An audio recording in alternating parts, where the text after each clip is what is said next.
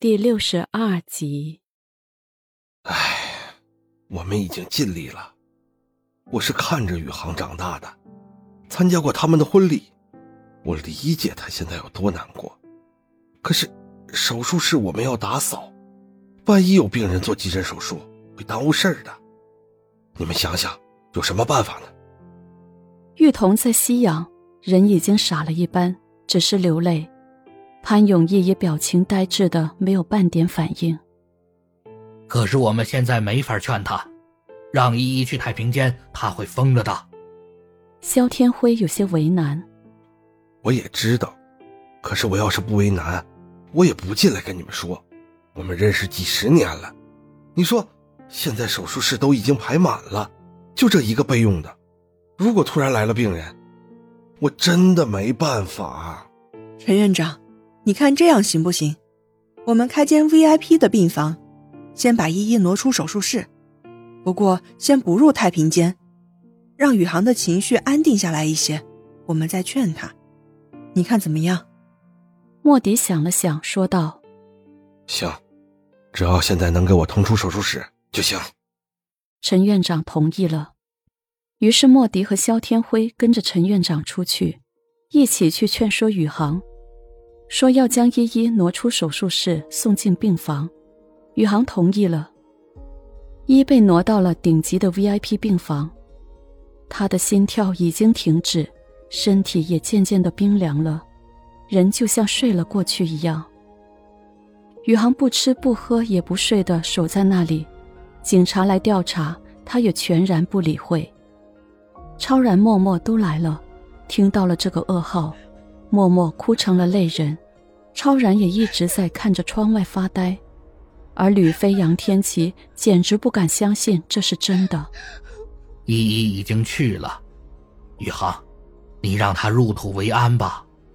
萧天辉劝道：“宇航，潘伯父和伯母已经很难过了，你把依依这么放着是不妥当的，你要为依依的父母想想。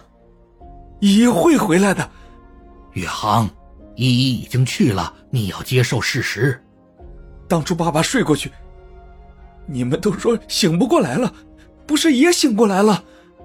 说到这里，似乎想起了什么，连忙对莫迪说：“妈妈呢？在客厅里。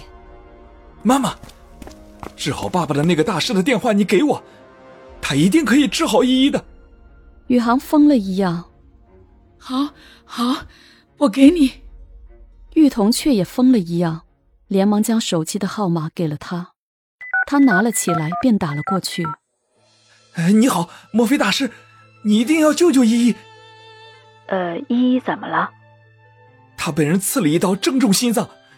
他们说他已经去了，他的手好冷，心电图也没有了。可是我知道他会回来的。你救救他，我求求你，你救救他。宇航哀求道，泪水滑落了下来。你是依依的丈夫吗？是的，我是。唉，生死有命，富贵在天，你要节哀顺变。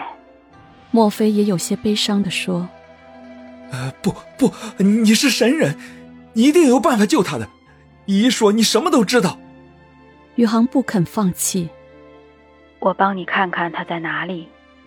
不过你不要太执着了。好，好，你帮我把他叫回来，我求求你了。挂断了电话，宇航呆呆的守在了一的床边。莫迪见了，摇了摇头，走了出去。天辉，这样不行啊！依依已经走了一天了，不能这么一直放下去啊！我和永义商量一下。肖天辉说着，便去找了潘永义。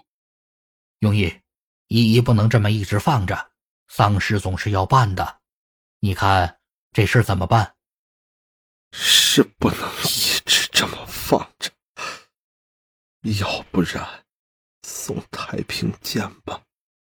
依依没死，你们谁也不许送依依去太平间。玉彤愤怒的嚷道，满眼是泪。见到他们几个都不说话，又说道：“莫非大师说。”去看依依的魂去了哪里？他神通广大，一定可以带依依回来的。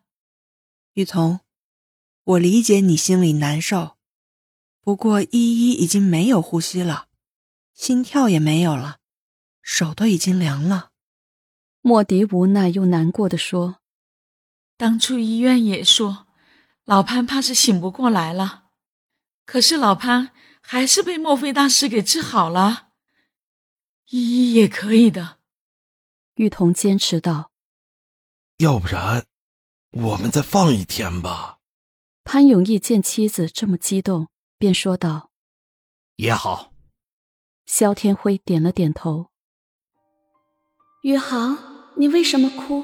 你怎么了？一问道。可是宇航并不理会他，也根本没有看他，而是一直看着手术台上躺着的那个女人。宇航，我在这里，你为什么要哭？一又说道。可是宇航还是不理他。妈妈，妈妈，别哭了，我在这里。一大声的喊道。可是玉彤还是哭得晕了过去。爸爸，爸爸，你看看我。可是潘永义也不理他，一直泪如泉涌。他们在哭谁？那是谁？一仔细看过去，天啊！躺在手术台上的人竟然和自己长得一模一样。